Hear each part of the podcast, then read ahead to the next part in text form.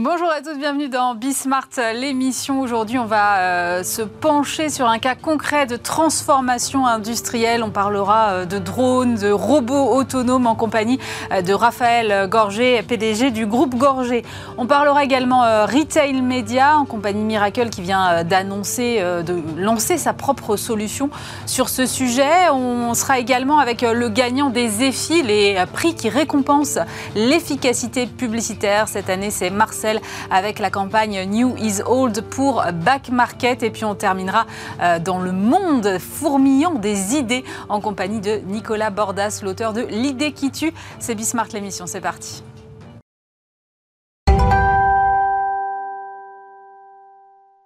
Et pour commencer cette émission, j'ai le plaisir de recevoir euh, Raphaël Gorgé. Bonjour. Bonjour. Vous êtes le PDG du groupe Gorgé. Alors d'ailleurs, est-ce qu'on peut encore dire groupe Gorgé? Parce que j'ai vu que vous allez euh, changer de nom pour vous appeler Excel Technologies. Euh, on peut encore dire groupe Gorgé ou pas? On peut encore dire groupe Gorgé jusqu'au 8 décembre, qui est la date de l'Assemblée générale, qui doit se prononcer non seulement sur ce changement de nom, mais sur un certain nombre d'autres transformations importantes du groupe. Mais c'est pas trop difficile quand euh, on hérite d'un groupe familial comme ça de laisser tomber le nom familial? Alors, il se trouve que ce nom euh, familial, c'est moi qui l'avais donné. Le groupe ne s'appelait pas euh, Gorgé au moment où je suis arrivé, mais je pensais que c'était le meilleur moyen d'incarner les, valeurs et les caractéristiques d'un groupe familial, d'une ETI industrielle familiale. mais aujourd'hui, à l'issue de ce recentrage stratégique, c'est bien aussi d'incarner ce, ce, changement. Mais le groupe, euh, le nom euh, Gorgé en tant que groupe industriel ne va pas disparaître complètement puisque notre holding va probablement se rebaptiser euh, Gorgé. Comme ça, il y a quand même un, lien, une transmission. Oui, oui, tout à fait. L'histoire ne, s'arrête pas là. Vous, vous parlez de recentrage. Effectivement, vous avez pris les rênes du groupe il y a un peu plus de dix ans, je crois, et vous avez commencé à opérer ce recentrage il y a, il y a trois ans environ. Hum. Qu'est-ce qui motive ce, changement à ce moment-là? Dans quel état et votre groupe, qu'est-ce qu'il fait et où est-ce que vous voulez l'amener? Hmm. Alors j'ai rejoint le groupe familial il y a, il y a 18 ans maintenant. Euh, je le dirige depuis une quinzaine d'années et il s'est passé beaucoup de choses au cours des trois dernières années. Euh, en fait, c'est le, fait qu'on ait rencontré plusieurs succès dans différentes activités qui nous a amené à nous concentrer et simplifier un petit peu les choses. Groupe Gorgé, qui est coté en bourse, avait de nombreuses activités. Euh, et en fait, l'élément déclencheur, c'est le succès que nous avons rencontré dans le domaine des drones et de la robotique autonome, mm. avec un très gros contrat qui fait maintenant 500 millions et qui validait 10 années de, RD, qui a récompensé ses efforts. Et ce succès nous a amené à avoir envie de nous recentrer, de nous focaliser sur ces activités-là qui connaissaient du succès, et aussi de donner leur liberté, leur indépendance à d'autres activités, notamment l'impression 3D, qui elle aussi a rencontré son succès en affichant des, rentabilités remarquables quand on l'a publié euh, récemment. Dès lors, c'est quoi la stratégie? Vous, vous cédez des activités, vous faites de la croissance externe en parallèle? Comment vous avez procédé? Oui, alors, euh, différentes, différentes étapes de ce processus qui a commencé il y a trois ans. Hum. On a cédé un certain nombre d'activités. On s'est renforcé dans l'activité robotique et drone. Euh, en reprenant 100% du capital de notre filiale ECA. Ensuite, euh, dernière, enfin, nouvelle étape importante, la, sortie des activités d'impression 3D. Euh, nous avons fait un, spin-off en quelque sorte en distribuant ces actifs à, tous nos actionnaires. Donc aujourd'hui, je reste le premier actionnaire de cette activité d'impression 3D, mais elle n'est plus dans groupe Gorgé. D'accord. et enfin, étape euh, majeure aussi euh, récente, l'acquisition de la société XBlue, une opération absolument transformante, un investissement de 410 millions d'euros de cette société que nous connaissons bien, qui est dans les mêmes secteurs de ces drones, euh, des systèmes de, navigation dans le domaine maritime, etc., que nous allons rapprocher de notre filiale ECA pour devenir le groupe Excel. Alors justement, si on, rentre un peu dans le détail de ce que vous faites aujourd'hui, euh, vous, évoquez les drones et la robotique, mais on est sur des terrains euh, plutôt militaires aujourd'hui. C'est pas euh, des drones grand public comme. non. pas du tout là-dessus, quoi. Tant, par leur prix que par leur acquisition. Et chez nous, les drones, d'ailleurs, les drones, ils volent, mais surtout, ils vont sur l'eau, sous l'eau. Et aussi, on a des, robots terrestres. des robots sous-marins autonomes, finalement. Des drones sous-marins. Euh, par exemple, si vous voulez surveiller un gazoduc pour vous assurer que personne ne met un, une, le piège, il faut envoyer des drones. Donc euh, c'est des problématiques d'actualité. Si vous voulez déminer des, océans, on a vu récemment que c'était un, un, sujet aussi d'actualité, le mieux et le plus efficace, le moins cher, le moins dangereux, c'est d'envoyer des drones. Mais ça veut dire qu'aujourd'hui, on peut considérer les fonds marins comme un terrain d'opération militaire à part entière presque? Oui, Tout à fait, et notamment les grands fonds. Les fonds marins le sont déjà depuis longtemps. Hein. On en voit des sous-marins depuis des dizaines d'années, habités ou non. Euh, les grands fonds, c'est une, une, problématique qui est nouvelle, qui a été illustrée, mais qui est déjà présente depuis plusieurs années, mais qui, pour la première fois, voit sa concrétisation malheureuse euh, avec les, gazoducs. Mais c'est pas seulement les gazoducs, c'est l'ensemble des, pipelines qui sont au fond, sont les câbles mhm, qui fournissent de l'énergie, les câbles qui fournissent de l'information. Imaginez le, dommage euh, si un câble qui fait transiter de l'information entre l'Amérique du Nord et l'Europe venait être, être endommagé. Donc ce sont des vraies problématiques, ça s'appelle le seabed warfare, la guerre des fonds marins. Mais ça veut dire que demain, on peut imaginer euh, des armées de robots euh, du groupe Gorgé, enfin de Excel, qui vont euh, comme ça être positionnés pour aller faire de la surveillance? Mais ça va être le cas. Ça va être le cas. Oui, tout à fait. C'est déjà d'actualité et on, réfléchit dans le cadre d'ailleurs du, plan de, de relance 2030 euh, effectivement, les, forces françaises et d'autres pays d'ailleurs vont avoir besoin de robots sous-marins capables d'aller jusqu'à 6000 mètres pour voir ce qui se passe. Et notamment surveiller qu'il ne se passe rien. Quand vous avez euh, commencé à opérer ce virage, vous aviez le, déjà l'intuition que ce marché-là allait prendre de l'ampleur? Tout à fait. Euh, c'est pour ça d'ailleurs qu'on a fait ces efforts de développer toute une gamme de robots dont la particularité est de pouvoir collaborer entre eux. Et l'application la plus connue, la plus ancienne, c'est la, robotique pour le déminage, pour des raisons de, danger qu'on imagine bien. on envoie des robots. Et ce qui est nouveau, c'est ce que l'on a vendu à la marine belge et qu'on va vendre sans doute à d'autres euh, marines dans le monde, c'est de faire collaborer ces robots entre eux. C'est-à-dire c'est un navire de surface qui va entrer dans la zone dangereuse, lui seul, un navire sans pilote, donc un drone de surface, mm. qui va lui-même mettre à l'eau d'autres types de drones, trois ou quatre types de drones différents, qui vont inspecter les fonds marins, détecter les problèmes, les identifier et les détruire éventuellement. Donc on est sur de la robotique qui est connectée entre elles, si je comprends bien. Tout à fait, des systèmes de robots qui collaborent et qui sont capables de prendre des décisions en fonction des, différentes situations. C'est une révolution. Et quand vous dites qu'ils sont capables de prendre des décisions, c'est-à-dire qu'il y a une intelligence artificielle embarquée? Tout à fait, puisqu'en fait, le propre des fonds marins, c'est qu'il est très difficile de communiquer en temps réel. Et donc nos, nos AUV, nos drones autonomes, doivent être capables de patrouiller dans une zone qu'on aura définie, identifier un point intéressant et décider, entre guillemets, de, s'intéresser un peu plus à ce point, c'est-à-dire de faire le tour, de prendre des, de prendre des images euh, spécifiques. Donc oui, tout à fait, une capacité de décision euh, autonome. Et d'où le rachat de XBlue dont vous parlez, qui je crois est un peu spécialiste de la cartographie. Alors, le XBlue va rééquilibrer nos activités entre défense et civil, ça sera 50-50 à peu près. Ce sont déjà nos partenaires depuis un certain temps. Eux aussi font des drones de surface, plus dédiés aux applications de, géosciences, d'océanographie, mhm. d'hydrographie. Et ils développent surtout euh, aussi les, capteurs, les composants qui équipent nos robots sous-marins, donc ce qui leur permettent de, naviguer, de se positionner, les centrales inertielles, les sonars, un, certain nombre de systèmes de positionnement. Et même, il développe d'ailleurs les, composants qui servent à faire ces produits. Donc des fibres optiques, des modulateurs, euh, des gravimètres quantiques même, puisqu'on est dans, le, dans, le, quantique. C'est vraiment de la très haute technologie.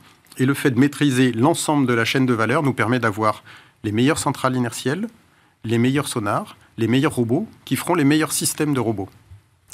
C'est intéressant ce que vous dites parce que vous parlez de quantique, vous parlez de robotique, vous parlez de drones autonomes. On a l'impression que vous êtes une société presque plus technologique qu'industrielle au final, ou en tout cas vous, vous changez euh, le, regard que peuvent avoir en tout cas certains aujourd'hui encore sur l'industrie. C'est de l'industrie de très haute technologie. Euh, Excel euh, sera la, la 5 ou 6e ETI à déposer le plus de brevets en France. Euh, donc on est dans les hautes technologies. Et si nos produits sont très performants, c'est justement parce qu'il y a cette préoccupation de, RD, d'améliorer sans cesse les produits. C'est ce qu'achètent nos clients. Euh, notre société, avant même le, rachat d'XBlue, et pour XBlue c'est la même chose, euh, on rencontre des succès à l'étranger. On conquiert des marchés à l'étranger, parfois même avant de convaincre nos, clients français. Et, et ça, on le fait par la qualité et la performance de nos produits. Comment euh, justement vous appréhendez ce marché? Quelle place est-ce que vous, ce futur ensemble, même s'il est déjà presque quasi, euh, quasi consolidé, comment est-ce que vous allez appréhender ce marché et quelle position vous allez pouvoir avoir face à vos concurrents que je, connais assez mal le marché pour tout vous dire. Je, ne mesure pas qui sont vos concurrents et hmm. quelle taille ils font par rapport à vous. Oui. Alors, euh, d'abord, on a des ambitions extrêmement fortes. Les deux sociétés séparées avaient des trajectoires de croissance fortes.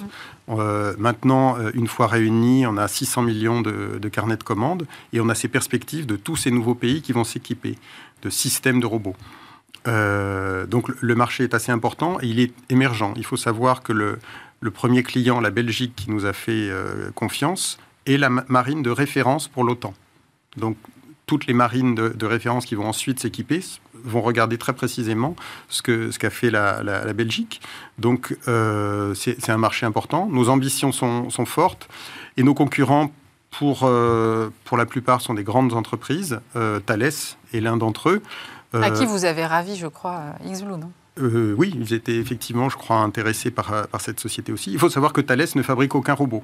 Euh, ils, vont acheter des, robots euh, chez des concurrents, d'ailleurs parfois étrangers, pour proposer une solution complète.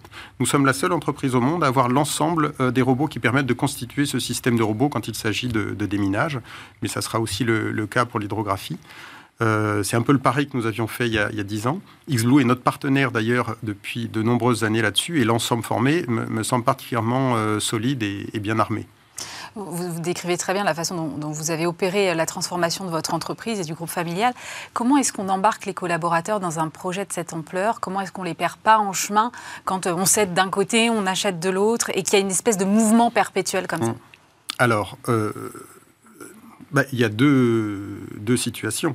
Euh, il y a les, collaborateurs qui font partie du, projet sur lequel on se, on se concentre mmh. aujourd'hui eux, je pense que comme, comme moi, comme tous les, cadres ou chaque salarié, ils sont assez enthousiasmés par ce que l'on construit.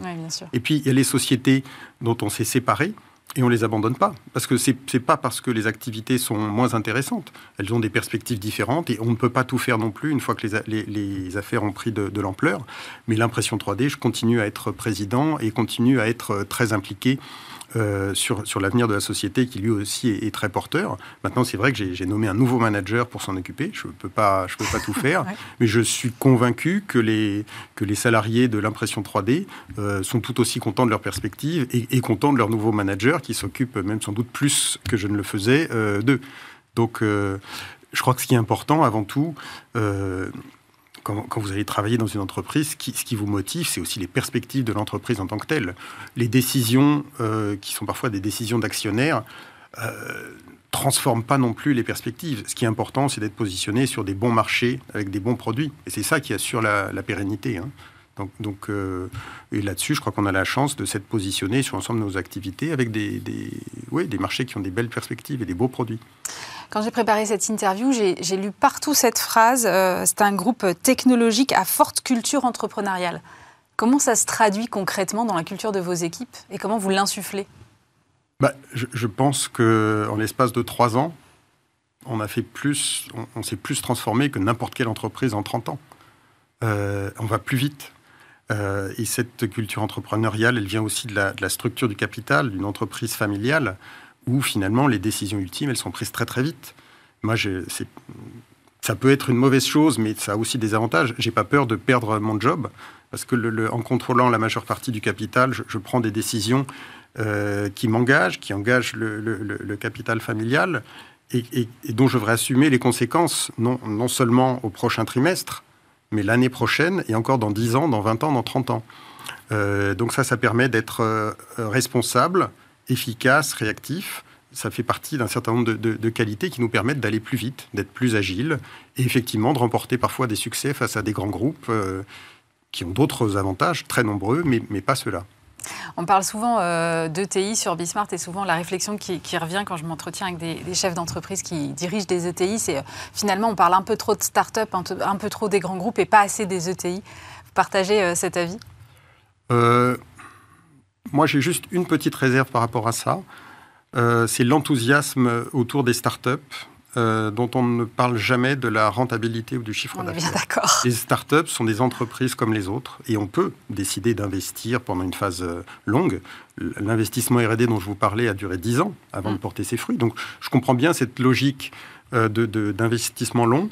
Mais je pense qu'il ne faut pas oublier à la fin que le, but d'une entreprise, c'est d'avoir un, business model efficaces qui permettent de dégager une rentabilité pour payer ses salariés, réinvestir dans des, euh, la croissance, la R&D, etc. Mais ça, on ne peut pas y déroger, quels que soient les modèles économiques. Après, il y a la question du cycle, du temps nécessaire pour y arriver. Mais je trouve qu'on a un petit peu trop tendance à mettre de côté ces problématiques. Euh, moi, j'entendais récemment un, un chef de, de, de, jeunes start-up qui subissait un petit peu le contexte nouveau pour mm. lui. Et il voulait pas qu'on lui parle d'EBITDA parce que c'était anxiogène. Mais euh, voilà, à la fin du mois, il faut payer les salaires. Voilà. Et ça, c'est une, une, une, donnée avec laquelle on ne peut pas transiger. Donc, euh, je trouve que c'est enthousiasmant d'avoir des nouvelles entreprises. Il y a des startups formidables. La société Exotech, qui est une startup Elle est incroyable. Mm. C'est une vraie entreprise qui croît très vite. Et donc, ça, c'est absolument formidable. Avec d'autres modèles, c'est vrai que, alors peut-être que je commence à être un petit peu euh, ancienne école, mais j'ai plus de, plus de, mal à comprendre la, logique et les, valorisations. Vos ambitions, là, euh, pour, euh, pour Excel Technologies, mm. c'est quoi? Euh, alors on, a, on, pense que d'ici euh, à l'horizon 2025-2026, on pourra doubler le chiffre d'affaires et porter l'EBITDA à un taux de marge de 25%. Donc des, ambitions extrêmement fortes. Il est aujourd'hui un petit peu en dessous de 20%. Et, le chiffre d'affaires, le dernier chiffre d'affaires publié des deux entreprises cumulées était aux alentours de 250 millions en 2021. Merci beaucoup, Raphaël Gorgé. C'est tout le bien qu'on vous souhaite, PDG du groupe Gorgé, donc encore euh, pour quelques temps, et puis sans doute bientôt donc Excel Technologies. Merci. Merci.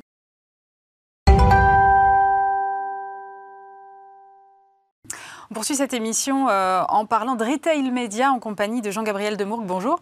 Bonjour. Vous êtes vice-président exécutif de Miracle, en charge de Miracle Connect et des solutions de croissance. On va rappeler que Miracle, c'est le leader mondial des solutions logicielles de marketplace.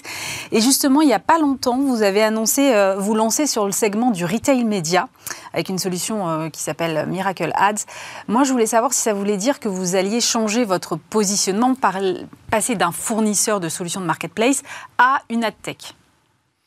Oui, alors euh, je, vous remercie de, rappeler cette, annonce importante que, Miracle a faite il y a, deux semaines. Et donc, comme vous le disiez, euh, Miracle euh, est le, pionnier de, cet écosystème de, de, marketplace en proposant des solutions logicielles de marketplace à destination des distributeurs et, des sites e-commerce. Donc, ça fait plus de, dix ans que Miracle travaille avec un portefeuille de plus de, 300 clients euh, partout dans le monde. Certains que vous connaissez sûrement très bien, le Roi Merlin en France, Carrefour, mmh. Macy's aux États-Unis, pour les aider à, développer euh, ces, programmes de, marketplace. Et donc en travaillant main dans la main euh, avec nos clients au quotidien, on est évidemment à l'écoute de, leurs besoins et de leur feedback pour les aider à euh, continuer à développer leur activité. Et évidemment, euh, un sujet euh, qui est tout à fait d'actualité maintenant depuis quelques temps et qui, qui revient régulièrement dans les discussions qu'on a avec nos clients, c'est le sujet du, retail média. et donc le, retail média, bah, qu'est-ce que c'est hein? C'est simplement l'ensemble des dispositifs publicitaires que les distributeurs euh, mettent euh, à disposition euh, des, marques ou des vendeurs marketplace, en l'occurrence, pour leur permettre d'opérer leurs leur, dépenses marketing. Et donc, fort de ces, de, ces remontées clients et de ces discussions avec nos clients, effectivement, Miracle, depuis quelques mois maintenant, a travaillé au développement d'une solution qui s'appelle Miracle Ads, et donc qui vise à euh, permettre à nos clients euh, de, mettre en place des dispositifs euh, de, retail média. Donc effectivement, comme vous le, comme vous le soulignez, c'est un, nouveau produit, c'est une nouvelle, solution, mais qui s'inscrit complètement dans la continuité de ce que Miracle a toujours fait depuis, depuis des années pour poursuivre le, développement et l'accompagnement de l'activité de nos clients sur, sur leurs activités de marketplace. À, euh, à, quoi va ressembler cette offre exactement? Alors, Miracle Ads, en fait, euh, c'est deux choses. Euh, c'est une technologie, et évidemment, comme on, comme on le disait, Miracle, c'est une société technologique, c'est une société qui développe des logiciels, et donc c'est une plateforme technologique qui va venir se, se brancher sur la solution Miracle Marketplace pour permettre justement de, de, commercialiser auprès des annonceurs l'inventaire publicitaire de nos clients, euh, l'inventaire publicitaire qui est, sur leur site internet. Mais c'est aussi une offre, de, service, une offre de régie publicitaire. Euh, qu'est-ce que ça veut dire? Ça veut dire que les clients euh, qui le souhaiteront pourront nous, nous, confier la commercialisation de leur inventaire auprès des annonceurs. Donc on pourra les accompagner afin que les marques ou les, les vendeurs marketplace qui vendent des produits sur les sites de nos clients puissent opérer leurs dépenses publicitaires sur, via la solution Miracle Ads. Est-ce que c'est pas plus compliqué de faire du retail média sur des, sur des marketplaces dans la mesure où on peut avoir plusieurs fois, plusieurs vendeurs en tout cas qui vendent le même produit? Alors, euh, vous, mettez, vous mettez le doigt sur un, point effectivement euh, qui est extrêmement important euh, dans la façon dont on développe une solution de retail média. Et c'est aussi une des raisons pour lesquelles Miracle a souhaité justement développer sa propre solution puisqu'en étant au cœur de cet écosystème des marketplaces et en étant l'un des, des pionniers, Miracle sait parfaitement comment fonctionne euh, le système des marketplaces et quelles sont toutes ces spécificités? Et donc vous en citiez une en particulier qui est extrêmement importante. Le concept d'une marketplace, c'est que plusieurs vendeurs, des vendeurs indépendants, des vendeurs tiers, peuvent euh, proposer le même produit au, consommateur final. Et donc ça, ça a des implications évidemment extrêmement importantes dans le fonctionnement d'un dispositif euh, de retail média, puisque euh, les règles d'allocation de l'inventaire publicitaire, les règles de répartition des revenus publicitaires ne vont pas être les mêmes. Et donc c'est pour ça que la solution Miracle Ads que, nous avons développée nativement, je dirais, a été conçue pour prendre en compte toutes les spécificités, spécificités du programme d'un modèle marketplace et donc fonctionner parfaitement dans ce contexte-là. Euh, vous-même, euh, vous êtes arrivé chez Miracle il y a quelques mois, vous êtes passé euh, avant cela chez, chez, Casino Amazon. On sent bien que le retail média intéresse à la fois les, pure players Internet, mais aussi les distributeurs comme, comme Carrefour, qui a annoncé récemment développer une offre avec Publicis. Carrefour, vous venez me dire que c'était votre client, vous allez être concurrent de votre client? Alors, Carrefour, effectivement, vous, vous le rappelez, euh, a, fait une annonce récemment sur le fait de s'engager aussi euh, sur, ce, sur ce champ du, retail média, euh, ce qui pour nous est une excellente nouvelle qui effectivement prouve, s'il en était besoin, qu'il s'agit d'un sujet qui est brûlant dans l'actualité des, distributeurs et de manière générale du e-commerce. comme, je vous le disais, la, solution que, Miracle a, développée on, pense véritablement qu'elle répond aux attentes spécifiques euh, de nos clients pour un certain nombre de, raisons.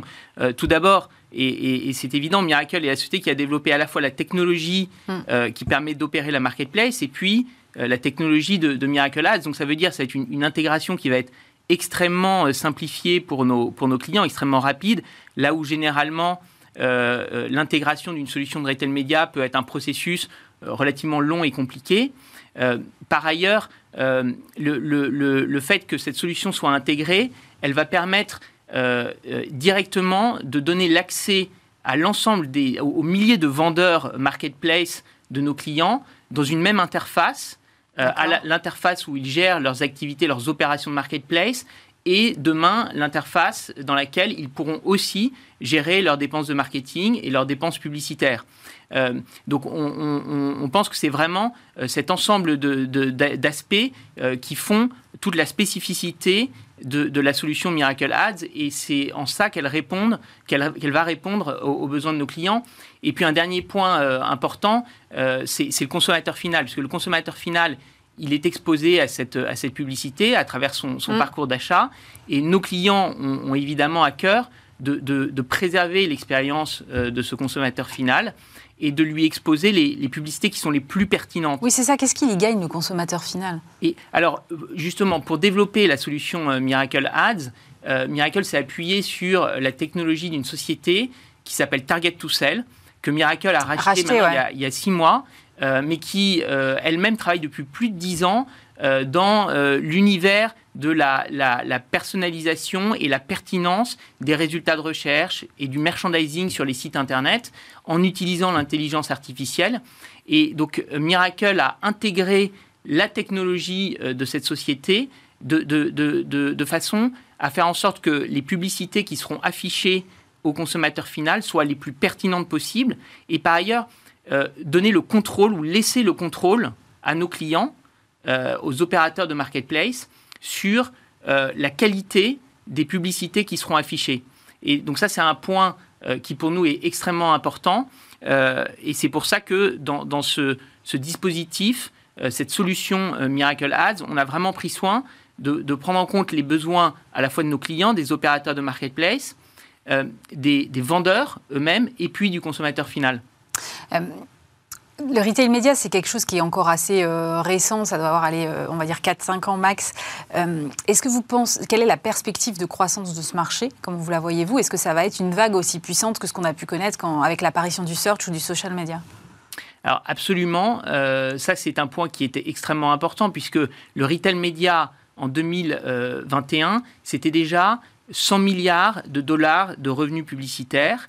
Mm. Et euh, avec une croissance très forte, en 2026, euh, le marché du retail média est attendu à 160 milliards euh, de, revenus publicitaires. Et donc c'est effectivement l'un des, des, segments du marché publicitaire qui est le plus dynamique aujourd'hui.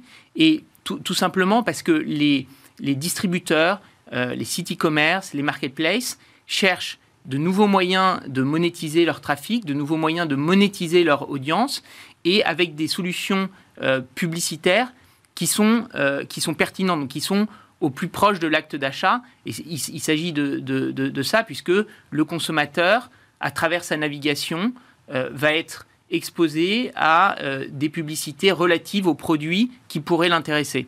C'est un marché qui reste trusté par des géants comme Google, Meta et Amazon qui doivent avoir à peu près les deux tiers du marché aujourd'hui. Il y a de la place pour les autres?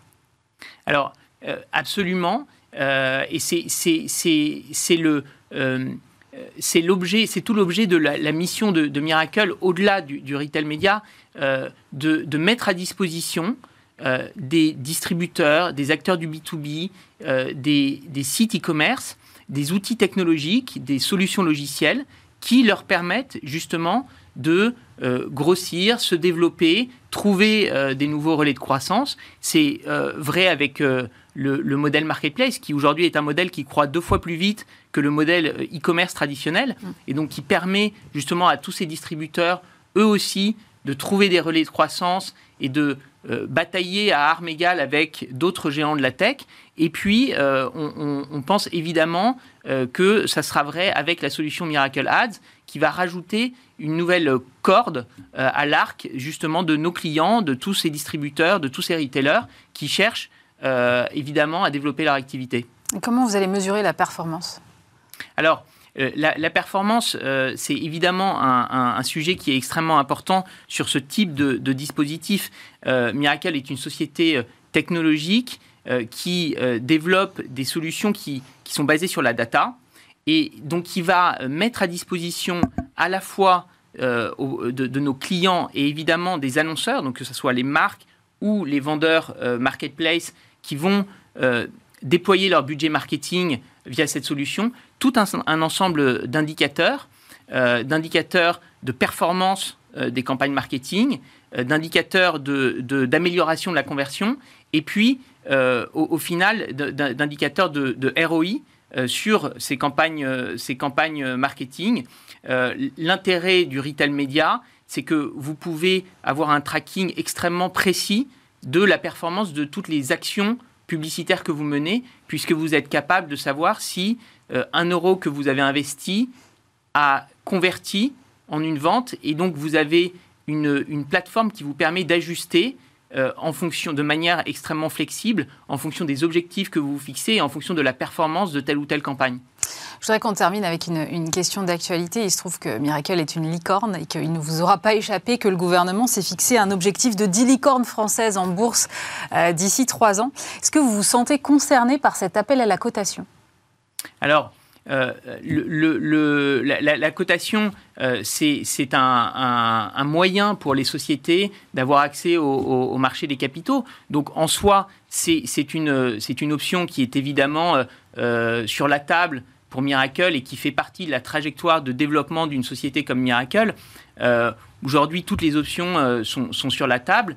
je rappelle que Miracle est une société aussi qui a euh, fait deux levées de fonds importantes euh, sur les deux dernières années, euh, en 2021 et en 2020.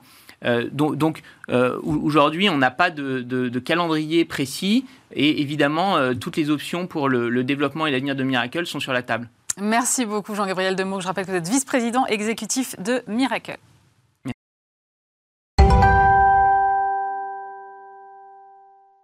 Tiens, on va parler euh, efficacité publicitaire maintenant, puisque c'était les EFI cette semaine, les prix de l'efficacité euh, publicitaire. J'accueille euh, Thomas Cléret, bonjour. Bonjour. Vous êtes planeur stratégique à l'agence Marcel Worldwide, récompensé donc du Grand Prix EFI en début de semaine pour votre campagne New is Old Back Market. les EFI, je le disais, ça récompense l'efficacité publicitaire. Ça veut dire concrètement que cette campagne, ce travail que vous avez mené, euh, a un impact direct sur le business de back market.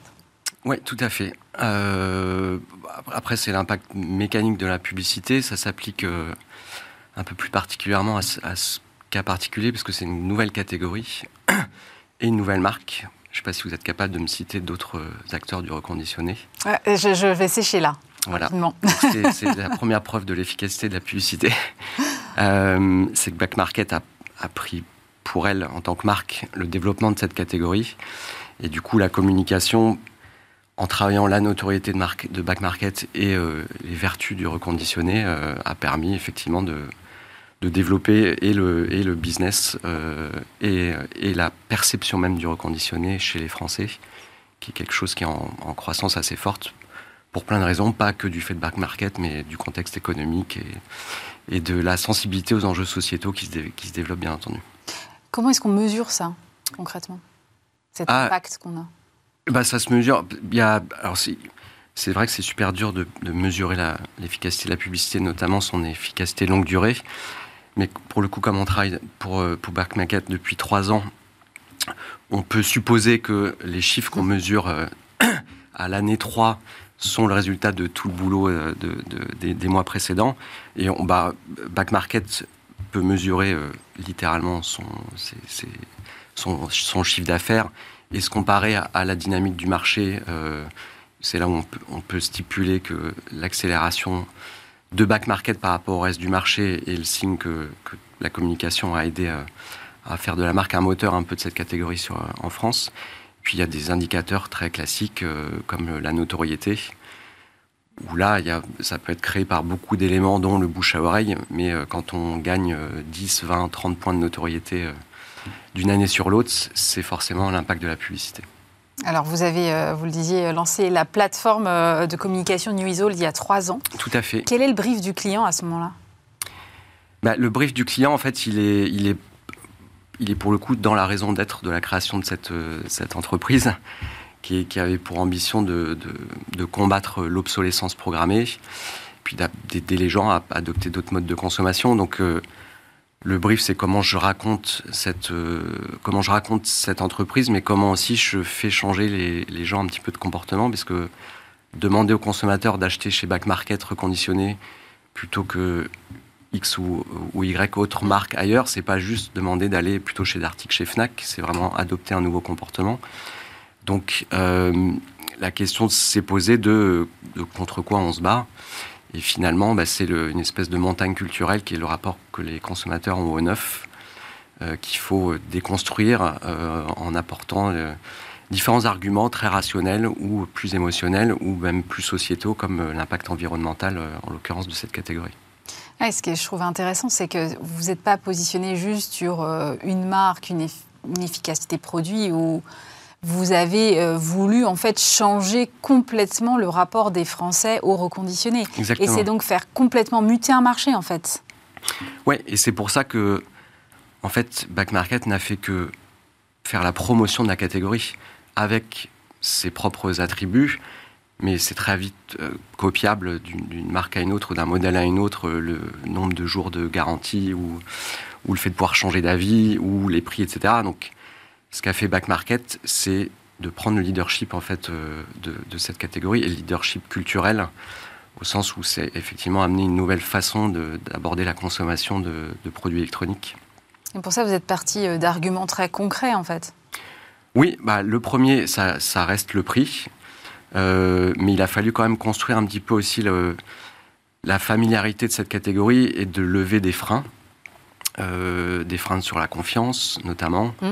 Euh, et cette dernière année, en fait, on a, justement fait une étude auprès d'un panel de, Français pour identifier tout, toutes les barrières, toutes les motivations qui pouvaient, selon le rapport des gens à la catégorie, selon certains segments, les motiver à, à, considérer en fait cette catégorie. Donc, il y a le fait d'avoir une assurance, le fait de pouvoir changer d'avis, le prix, bien entendu, qui est un des premiers, euh, un des premiers moteurs, et comme je disais, l'impact environnemental. Mais sur le prix, par exemple, c'est intéressant de se dire que il y a plusieurs façons de raconter le sujet. Soit on se dit j'achète le téléphone dont je rêve, moins cher, reconditionné.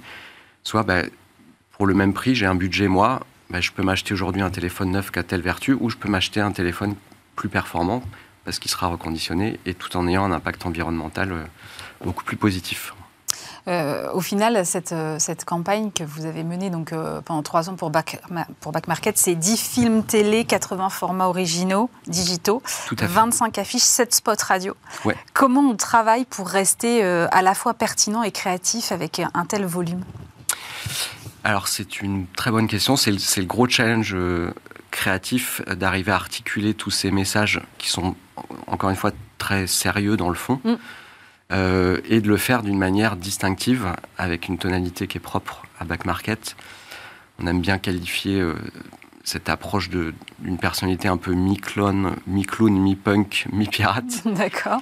Et de trouver, euh, on a trouvé du coup une écriture, c'est une rhétorique qui est la même pour tous les formats vidéo notamment, qui prend, qui prend des contre-pieds euh, euh, sur la manière de, de, de, jouer avec la publicité en fait. Pour le coup, effectivement, on, on assume complètement d'être dans une pub, d'être là pour vendre quelque chose mais on le fait en mettant les gens de notre côté en utilisant l'humour. On a saupoudré aussi un peu toutes nos, campagnes de référence de, pop culture euh, avec des, caméos, des interventions comme euh, Julien Lepers notamment, ou euh, le maestro de Il était une fois la vie pour parler de développement durable.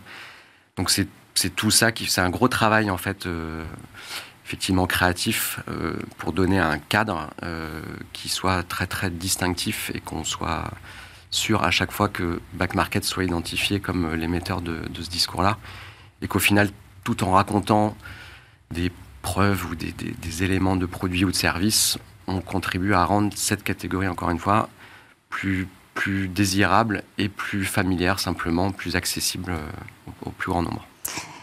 Le recours à la pop culture, euh, c'est pour rassurer le consommateur, se dire que finalement, il est dans quelque chose qu'il connaît déjà et qu'il n'est pas en train de faire une innovation, une rénovation, enfin, une révolution, quelque chose de complètement incongru quand il va chez Back Market alors ça, joue deux rôles. Ça apporte juste de la connivence, euh, puisque on, détourne en même temps un petit peu des codes de la publicité.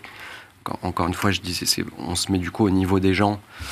Et donc ça, ça crée, oui, ça, crée une forme de, confiance. Et au-delà des références pop culture, le rôle de la pub, c'est de créer la familiarité pour les marques. Donc tout, tout ce qui vient accélérer ce genre de choses parce qu'en fait, il y, a très peu de communication qui vend ou qui convainc. La communication, ça fonctionne en créant de la familiarité simplement pour les marques.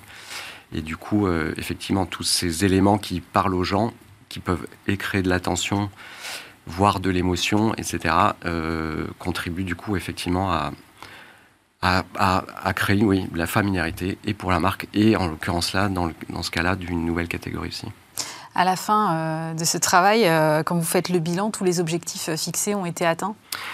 Oui, oui. Après, c'est oui, oui. Tous les objectifs ont été atteints. Il y a une dynamique qui est très forte sur le sur le marché. Donc, il y a un, appétit aussi de la société des consommateurs pour ça. La pub n'est pas le seul le seul moteur, mais tous les indicateurs. effectivement, les ventes ont été multipliées par 6 en 3 ans.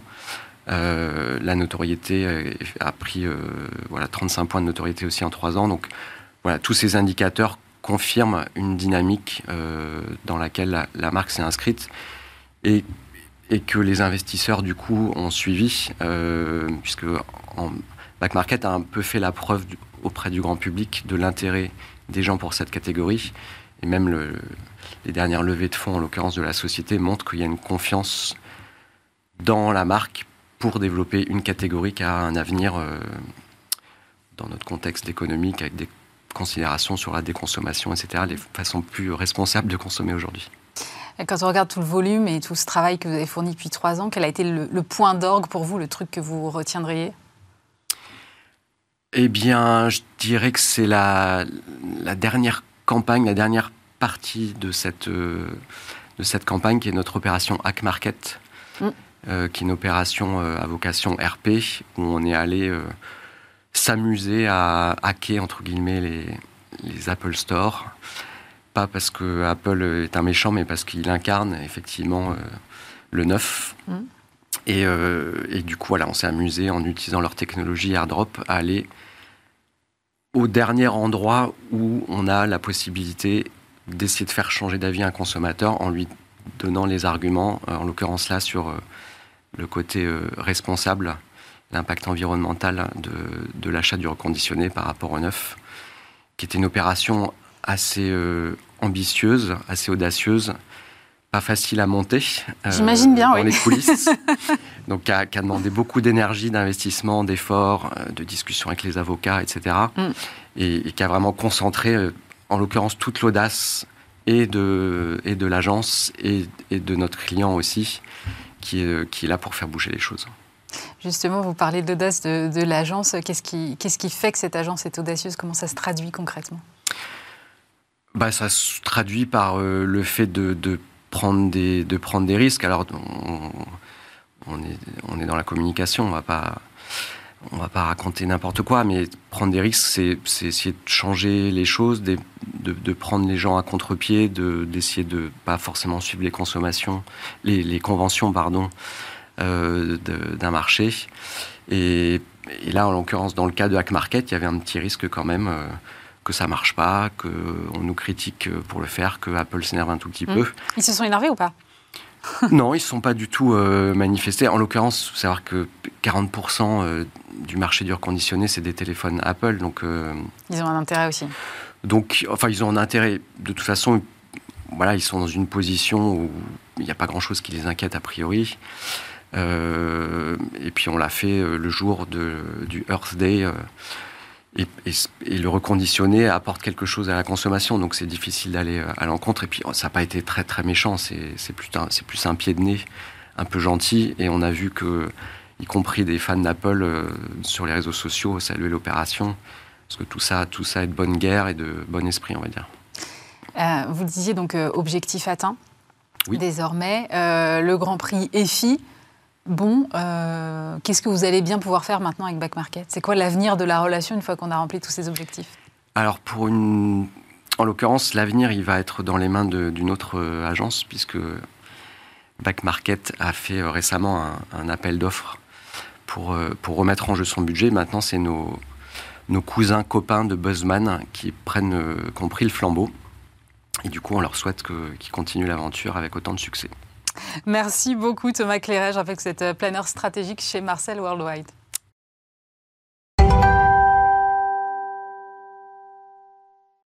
On termine cette émission en compagnie de Nicolas Bordas. Bonjour. Bonjour.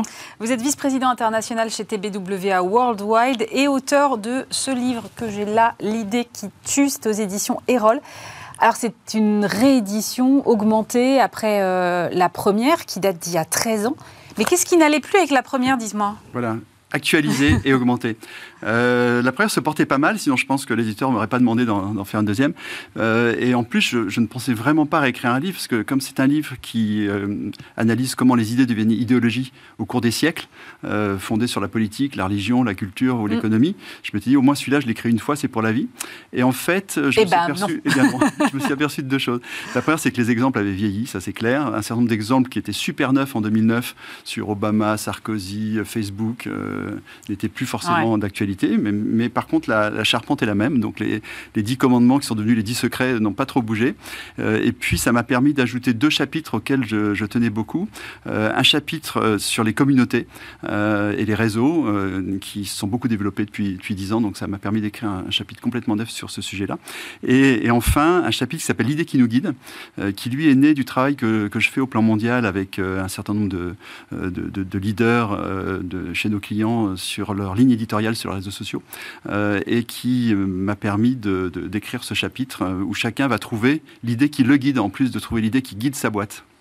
Alors, le livre s'appelle L'idée qui tue. C'est quoi une idée qui tue? L'idée qui tue, j'ai gardé le titre aussi parce que euh, certains m'ont suggéré de, l'appeler l'idée qui sauve, parce qu'en vrai, les idées qui tuent sont des idées qui sauvent. Euh, mais j'ai gardé, le, j'ai gardé la unique selling proposition, comme on dit dans le jargon des publicitaires, euh, durablement. c'est, à la fois l'idée qui réussit, c'est the killer idea chez les anglo-saxons, c'est une idée qui réussit de manière incroyable, qui a un pouvoir formidable de conviction. Mais c'est aussi un hommage à la disruption. Euh, cher à Jean-Marie Dru, notre chairman adoré, euh, parce que l'idée qui tue, c'est l'idée qui tue une idée reçue. Euh, au fond, chaque idée a un pouvoir subversif, chaque idée a la capacité de modifier l'état existant. Et donc l'idée qui tue, c'est pour dire que les idées qui réussissent le mieux, ce qui est prouvé dans mon livre, mais au-delà de ça, sont celles qui utilisent le mieux leur pouvoir de subversion. Subversion, hein, ça vient du latin, c'est faire passer dessus ce qui était dessous, c'est révéler euh, quelque chose. Et donc, plus votre idée, révèle euh, ce, qu'elle résout, ce qu'elle transforme, ce qu'elle modifie dans la perception que les gens ont des choses, que ce soit en politique, que ce soit en, matière religieuse, culturelle ou, économique, plus elle a de potentiel de s'imposer durablement, euh, faire système en quelque sorte et s'imposer comme idéologie. Vous avez dit idée qui sauve, et c'est vrai que c'est un peu le préambule du bouquin, c'est-à-dire vous parlez du réchauffement climatique et de tous les bouleversements qu'on est en train de connaître.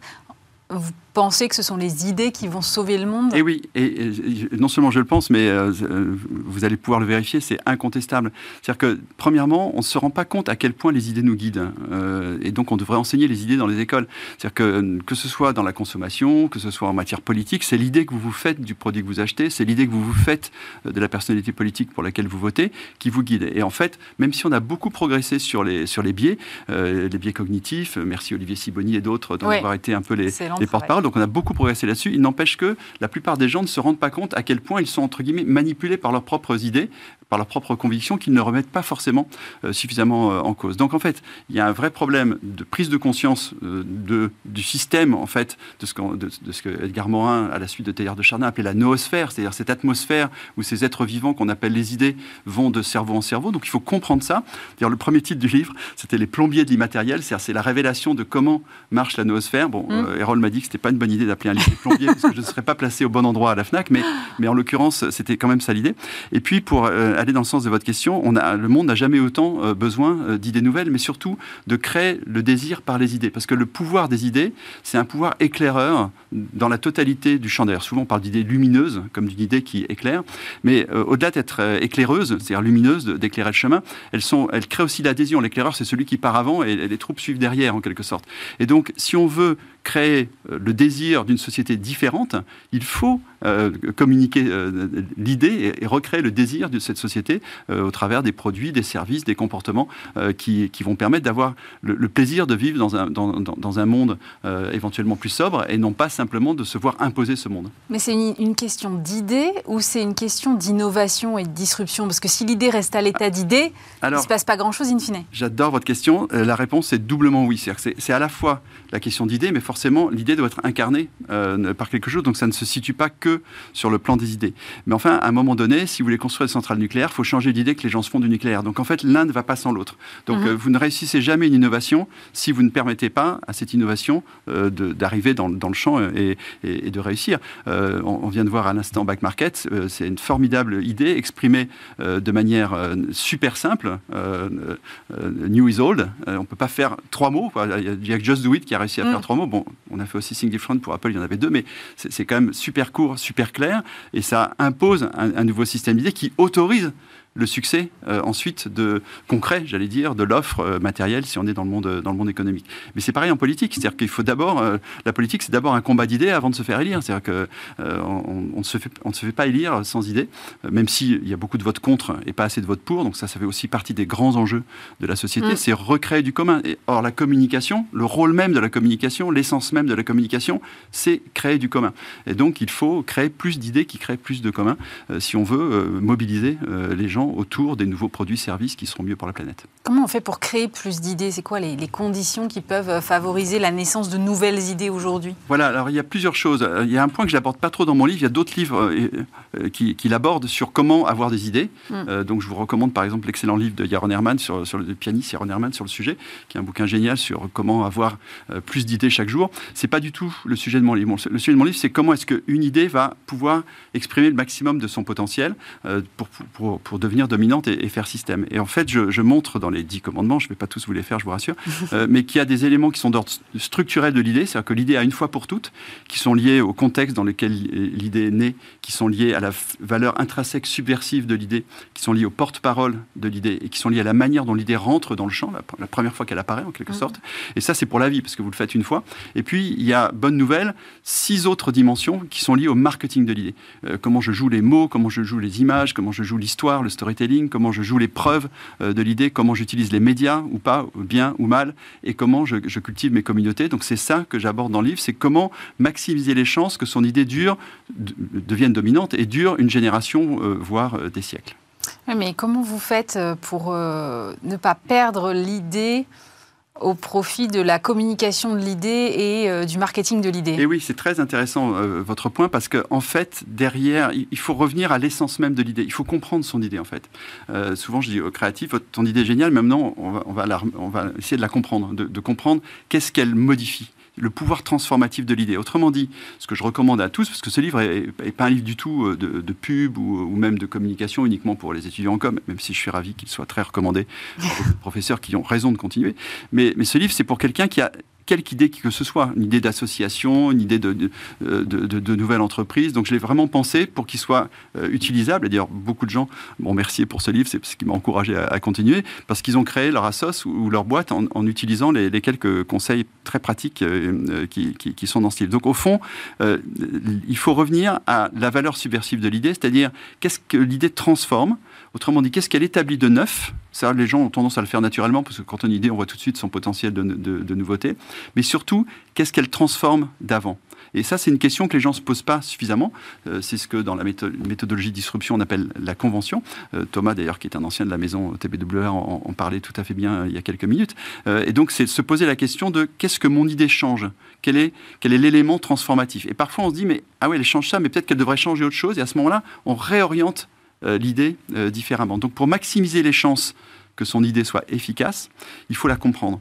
Et pour la comprendre, il faut chercher son pouvoir subversif, c'est-à-dire ce qu'elle transforme euh, et, comprendre quel est le, déclencheur qui fait que subitement les gens vont être d'accord avec ce que vous leur dites. Vous dites on a besoin de, de plus d'idées aujourd'hui, peut-être plus que jamais, et en même temps on est dans un monde d'hypercommunication, notamment avec les réseaux, donc on a l'impression qu'il y a beaucoup d'idées partout, tout le temps, en permanence.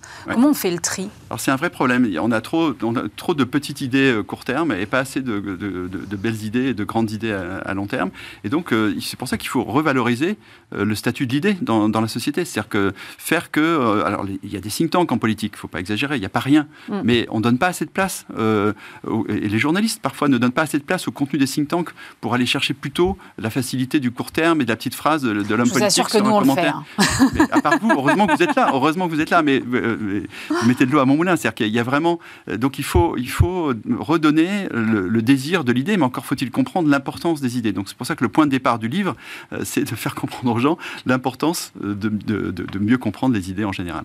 Est-ce que n'importe qui peut avoir une idée?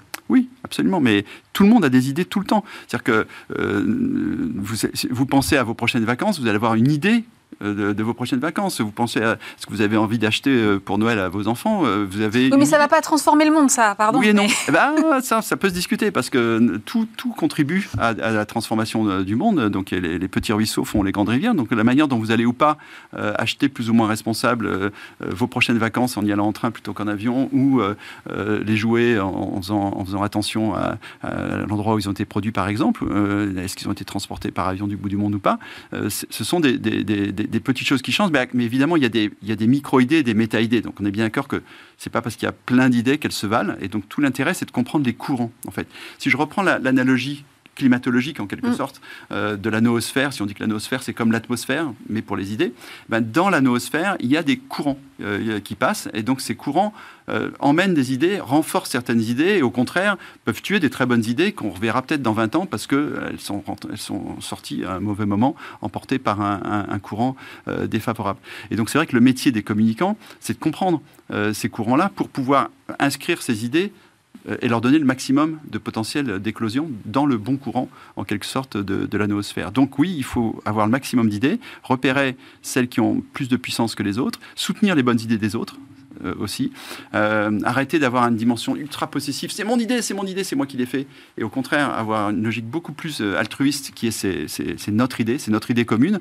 Et si on crée plus d'idées fortes communes, je pense que la planète ira mieux. Ça veut dire que c'est pas nécessairement incarné par une personne Ou il faut quand même qu'il y ait un ça aide, c'est pas nécessaire. Il y, a, il y, a, quelques idées dont on ne retrouve pas forcément euh, trace de l'émetteur, que ce soit dans le monde économique, euh, que ce soit dans, euh, dans le monde politique, où des idées arrivent parce qu'elles sont mûres, voire elles éclosent à plusieurs endroits en, même temps. C'est temps, un, émetteur est, est très utile euh, parce qu'il accélère l'idée, il lui donne un crédit s'il y a un crédit de l'émetteur, au point que parfois d'ailleurs on, crédite des gens qui ne sont pas les auteurs des idées. Euh, il est connu aujourd'hui et prouvé que Einstein a piqué des idées à Poincaré et tout le monde crédite Einstein de, bonnes idées que, que, ce pauvre Poincaré euh, a eu, sauf qu'il n'avait pas le même crédit qu'Einstein à l'époque. Donc, mais, mais, tant mieux pour l'idée quand même. Cumuler Poincaré plus Einstein, c'est plutôt bien pour que l'idée puisse, puisse percer. Donc c'est bien, bien d'avoir un émetteur un, un, ou un porte-parole qui n'est pas forcément d'ailleurs le créateur de l'idée. On peut chercher d'autres porte-paroles. Euh, on pourrait dire que d'une certaine manière, j'ai pris l'exemple tout à l'heure euh, du fait que les Français, à juste titre, de mon point de vue, sont devenus pro-nucléaire. Euh, alors, chose que j'avais quand même écrite en 2009, c'est vérifiable, car il reste encore quelques exemplaires de l'étiquette 2009 qui vont, que vous pouvez vous arracher euh, sur, sur euh, Amazon euh, ou sur eBay. et donc, je disais en 2009 que le nucléaire redeviendrait euh, en odeur de sainteté euh, du, du, fait du réchauffement climatique. C'est ce qui s'est passé, mais pour, pour parler d'un porte-parole, Jean Covici, en France, joue un rôle oui, majeur euh, en la matière. Hein. C'est lui qui cartonne le plus sur LinkedIn. Il n'y a pas eu de plus grosse percée sur, sur LinkedIn que Jean Covici dans l'histoire française de, de, de, LinkedIn. Quoi. Même Macron a été moins rapide pour percer sur LinkedIn que Jean Covici. Donc voilà, donc un porte-parole qui n'est pas spécialement EDF ou, ou, autre, mais, mais, qui, mais qui a contribué considérablement au crédit de l'idée. On voit que donc que des porte-paroles externes peuvent euh, aider euh, des idées à percer. Il y a dix euh, commandements à la fin. Ouais. S'il ne fallait n'en retenir qu'un. Ce serait maximiser la valeur subversive de votre idée, c'est-à-dire comprenez ce que votre idée transforme pour appuyer là où c'est efficace, c'est-à-dire là où votre idée change les choses. Donc c'est donc le chapitre 2 sur les 10 commandements, c'est le deuxième secret des 10 commandements qui pour moi est le plus important. Merci beaucoup Nicolas Bordas, je rappelle que vous êtes le vice-président international de TBWA Worldwide et votre livre L'idée qui tue c'est aux éditions Erol. C'est la fin de cette émission. Merci de nous avoir suivis. Bien évidemment, on se retrouve vendredi prochain. D'ici là, vous avez rendez-vous lundi avec Stéphane Soumier. Passez un très bon week-end sur Bismart.